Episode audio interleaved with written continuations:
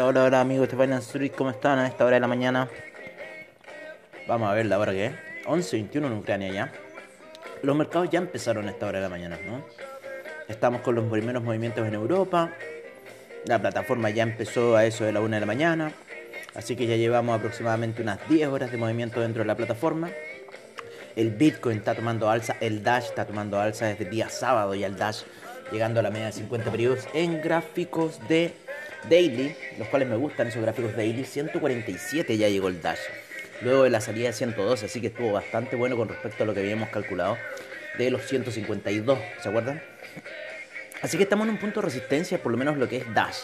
Eh, lo que es Bitcoin, Bitcoin sigue todavía ahí lateralizando después de la gran caída que tuvo hasta la zona de 40.000. Está en el 100% de retroceso de Fibonacci. Hay mucha presión bajista, por lo menos en lo que se ve en gráficas daily. Las gráficas daily del Bitcoin están muy, muy bajistas. Yo creo que esta cosa va a seguir bajando. O sea, lo que es eh, semanal, lo que es semanal de Bitcoin viene con una vela poderosa de muerte y deberían ser tres cuervos negros, ¿no es cierto? Así que yo creo que esta, esta semana que viene deberíamos estar viendo a buscar los niveles de 113 del Fibonacci que vamos a ver inmediatamente dónde están esos niveles de 113 de Fibonacci para Bitcoin. Están aproximadamente en los niveles de 37.459. De seguir iríamos al 127 Fibonacci, los 33 en 32.000. Y de ahí tenemos 144 de Fibonacci, que está la zona clave de los 30.000, 28.000, donde fue a parar recién en, agosto, en mayo. Ojo que en gráficas semanales también hay un hombro cabeza a hombro que se está generando para Bitcoin, así que se ve bastante la situación bajista para Bitcoin. Lo que son los mercados han empezado eh, ligeramente hacia el alza luego de las últimas caídas que tuvimos, especialmente, ¿no es cierto?, con ese con ese informe de non-fan payroll que tuvimos al final de la semana que fue catastrófico y que en cierta forma tiró los mercados hacia la baja por lo menos el Nasdaq empezó ligeramente hacia el alza, está tratando de subir, está tratando de recuperar espacio de toda la caída que tuvo durante la semana de más de mil puntos, así que ha sido bastante fuerte la caída del Nasdaq durante la semana. Ahora que empezó el mercado europeo, estuvo con ligeras bajas, sin embargo ya está empezando a repuntar a esta hora de la mañana. Vamos a ir a ver un poco cómo se encuentra el DAX, cómo está el DAX moviéndose a esta hora de la mañana. El CAC el CAC lo tenemos ligeramente hacia el alza, por lo menos en gráficas de una hora, saliendo de un bajón desde el inicio. El DAX tuvo una, una fuerte caída al inicio, sin embargo ya está rebotando hacia el alza, lo mismo que el Eurostock 50, que fue una caída todavía más fuerte. Y la gráfica española, el gráfico español está saliendo hacia la alza apoyado en la media de 100 periodos de gráficos de una hora. Así que está ahí lateralizando en esa zona de los 8.792, 8.672 que tuvo ahí la gráfica española. Así que vamos a ver, la semana pasada tuvo mucha lateralización después de la gran salida que tuvo desde esa zona de 8.000 el gráfico español. Así que en cierta forma estamos viendo salir el en las gráficas dentro de la mañana. ¿Qué se viene de calendario económico? Veámoslo inmediatamente. También veamos un poco cómo están los bonos del Tesoro eh, norteamericano a esta hora de la mañana tenemos eh, los bonos del tesoro, wow, están con un 24.31% el de un mes, 16.25% el de tres meses, el de 10 años ya va en 1.51%, el de 30 años está en 1.46% de alza, estamos con un VIX con un 4.58% a esta hora de la mañana, así que está bastante queriendo subir. Tenemos feriado en Japón, así que no tuvimos mucho movimiento con el Nikkei. Vamos a ver, estamos con algunas noticias, ¿no es cierto? Pero de investing.com, pero eh, por lo menos el día de hoy no se ve nada dentro del escenario. Vamos a ver lo que se viene durante la semana. Tuvimos non-fan payroll la semana pasada, estuvo bastante agresivo hacia la baja la creación de empleo y se reguló, ¿no es cierto?, con la tasa de desempleo que salió muy, muy positiva, con lo cual los mercados dijeron, mm, algo está pasando. Mañana, mañana tenemos a Lagarde, tenemos a la presidenta del Banco Central Europeo hablando a las 12.20 de la tarde aquí hora de Ucrania, así que va a ser algún movimiento dentro del mercado europeo. Podría generar movimientos del Nasdaq, del US 30, ¿no es cierto?, previo al mercado. Tenemos el EIA Short Term Energy Outlook, ¿no es cierto?, las proyecciones a corto plazo de la agencia energética, principalmente en el petróleo, principalmente influye en el precio del BTI, los vamos a tener esos resultados mañana aquí a las 7 de la tarde en Ucrania, eso sería aproximadamente 12 de la tarde allá en lo que es eh, Nueva York y 2 de la tarde en, en Chile. Para Para el día miércoles tenemos el IPC de China, así que ojo con lo que se venga en China, también tenemos PPI en China, así que ojo con esa situación. Tenemos IPC en Estados Unidos el día miércoles también, el core, y también tenemos los IPC de diciembre y el acumulado de anual, así que vamos a ver cómo se viene.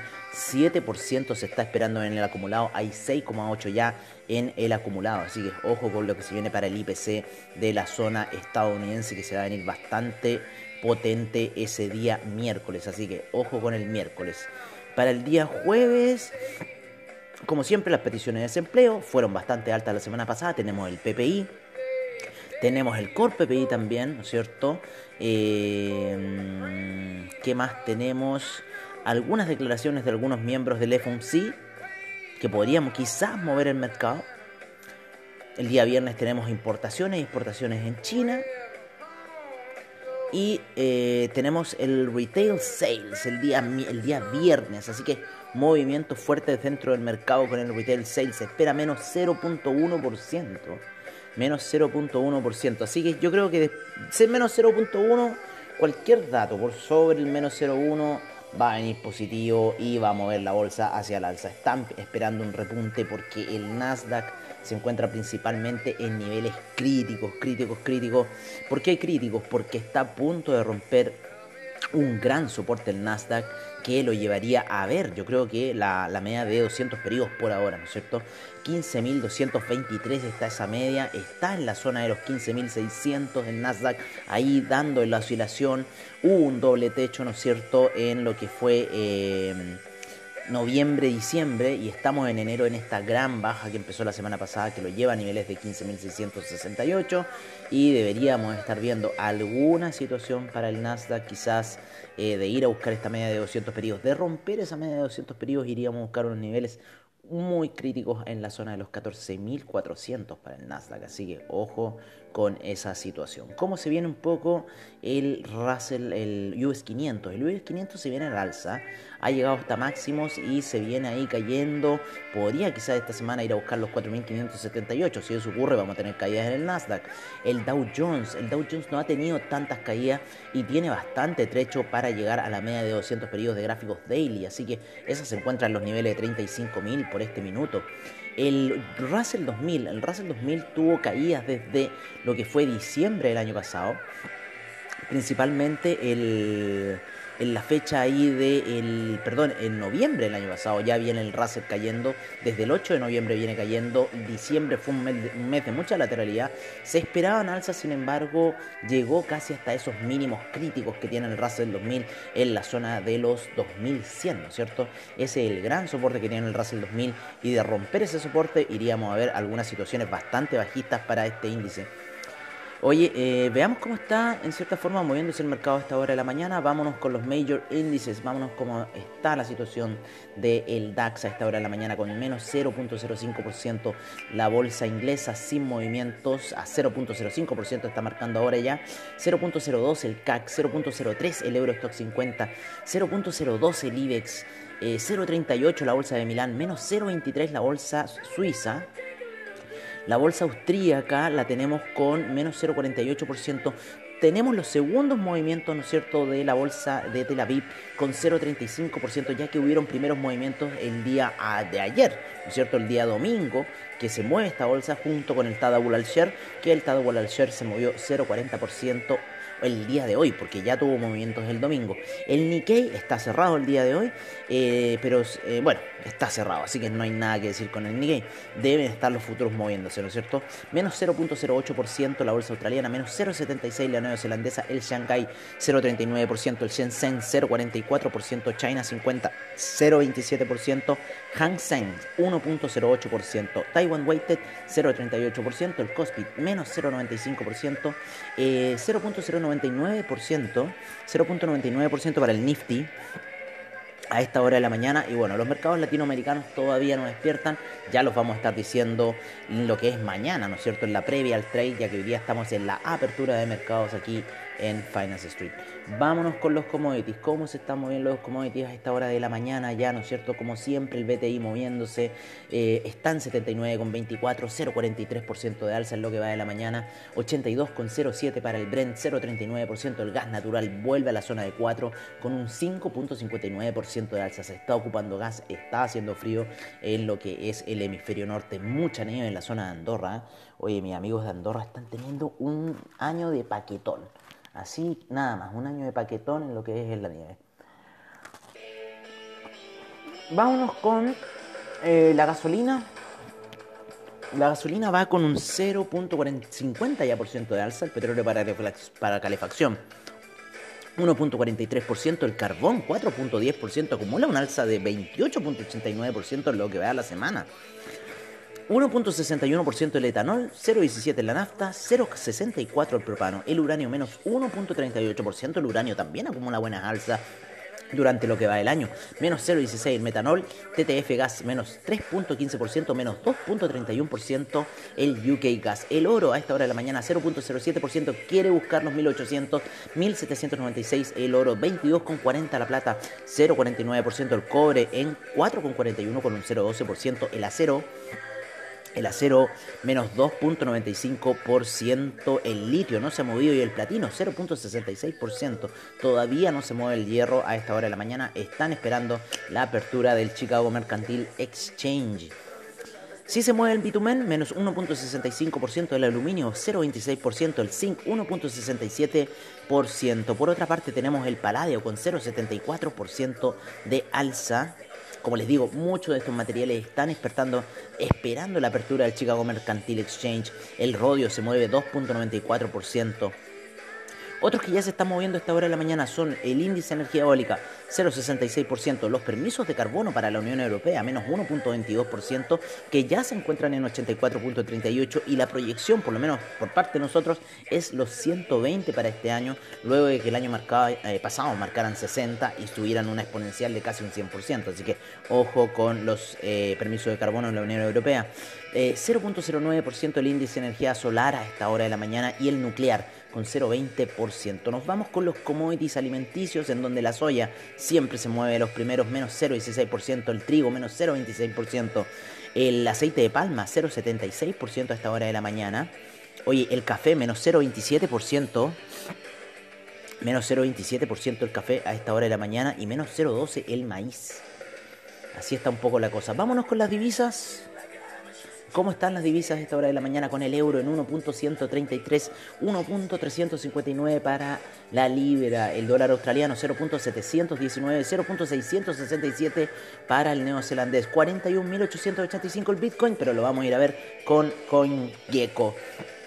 Eh, 115,69 el yen, el yuan 6,38, 0.920 el franco suizo, 1.261 el dólar canadiense, peso mexicano 0.3, perdón, 20,38, 20,38 el dólar index cayó la semana pasada por debajo de la zona 96, está en 95,88, vamos a ver qué va a ser el dólar index luego de los malos datos que se dieron, ¿no es cierto?, con el non-fan payroll, el peso chileno cerró la semana pasada en 827, bastante bueno el peso chileno, se está apreciando bastante y está buscando esa zona de 821 que creemos que puede ser una gran, gran zona de compradores. Así que ojo, 103,28 el peso argentino, 4.047 para el peso colombiano, 3,91 el sol peruano, se aprecia bastante el sol peruano. Me gusta bastante. Vámonos ya con el criptomercado a esta hora de la mañana que está subiendo un 0,8% con 2 billones 84 mil millones a esta hora de la mañana. 12.329 monedas, acaba de subir una exponencial de monedas, estamos en 12.288 el día sábado, imagínense cuántas monedas se volvieron a crear. 553 exchanges a nivel global, se siguen creando exchanges, salimos de esa zona de los 538, 553 siguen subiendo los exchanges por parte de Bitcoin, 99 mil millones en volumen transado en las últimas 24 horas, 38,1, 38, 38.1% el Bitcoin, 18.1% el Ethereum. Y el Ethereum Gas muy muy alto, 208 GWay, 208 GWay para el Ethereum Gas a esta hora de la mañana, así que las transferencias de NFT, de gaming, de, metaverso están disparadas a esta hora de la mañana. Tenemos al Bitcoin en 41.945, muy lateral luego de las caídas que ha tenido desde la semana pasada. 3.162 para el Ethereum, el Tether en un dólar, el Binance Coin 440,62, Solana 142,16. En un dólar se encuentra el USD Coin Cardano en 1,17, Ripple 0.750, Polkadot 24,90, Terra 71,43, Avalanche 88,49, Dogecoin 0.151, Shiba Inu 2.845, Polygon 2,12 y el Binance USD en 1 dólar. Así se encuentran las 15, las 15 principales criptoactivos eh, que tenemos aquí en pantalla. El Chainlink está recuperando terreno, ya está en el 16. Ha subido bastante Chainlink, está en la zona de 27,65, 26.5% de recuperación es lo que ha tenido Chainlink en los últimos 7 días. El Internet Computer un 34.4% en los últimos 7 días. Chainlink se ha recuperado bastante luego de esa gran salida que tenía en los 19. Esas esa eran muy buenas compras, ¿no es cierto? De Chainlink en 19. Chainlink yo creo que tiene mucha mejor perspectiva que Cardano. Cardano es el siguiente Ripple, así de sencillo. Para mí, yo lo veo así a Cardano, no le veo futuro a Cardano. Eh, lo veo como un siguiente Ripple y que después quizás para el 2024 va a mantenerse en esa zona. Puede que llegue, ¿no es cierto?, 2 dólares, 2 dólares 50, pero después, más allá de esa situación, Cardano... Mmm, lo veo muy difícil para Cardano la situación. Así que por ahora así está un poco la cosa. Vamos a buscar alguna otra criptoactivo. 24% para Osmosis.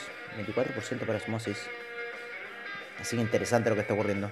Bueno, así está. Y oye, está un market cap bastante alto para las 100 principales monedas eh, de eh, CoinGecko. En, mil, um, en 1150 millones. 1150 millones está el último market cap del número 100, así que es bastante alto que se mantenga sobre esa zona de mil millones. ¿eh? Yo lo encuentro bastante bueno.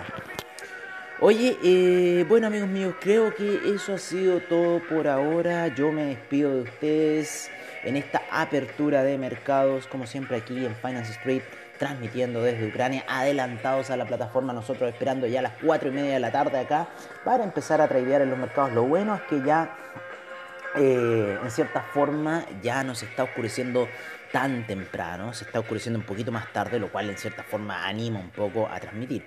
Así que por ahora estamos cerrando esta sesión de apertura de mercados. Como les digo, ya las transacciones empiezan aquí a las 4 y media de la tarde, eh, 2 a las 11 y media, ¿no es cierto?, en Chile, a las 9 y media, como siempre, en Nueva York. Y bueno, adelantado un poco a todo el sistema. Eso me gusta. Eh, de estar acá. Eso es lo que más me gusta, estar acá, que estoy como a la hora de las 11, ¿no? Tradeando, ese trading corto, ¿ah? recuerden, no se entusiasmen tanto con el trading, háganlo preciso, es lo único que tienen que hacer, hacer un trading preciso es lo mejor que pueden hacer. Bueno, por ahora yo me despido de ustedes, los dejo cordialmente invitados para las Crypto Sessions, así que espero hacer ahora pronto una Crypto Session para todos ustedes y bueno, nos estamos viendo ya mañana en la previa al trade aquí en Fantasy Trade. Un gran abrazo a todos ustedes, que tengan muy buen trade el día de hoy. Les deseo muy buen trade. Y eso, nos estamos viendo, como siempre, prontamente.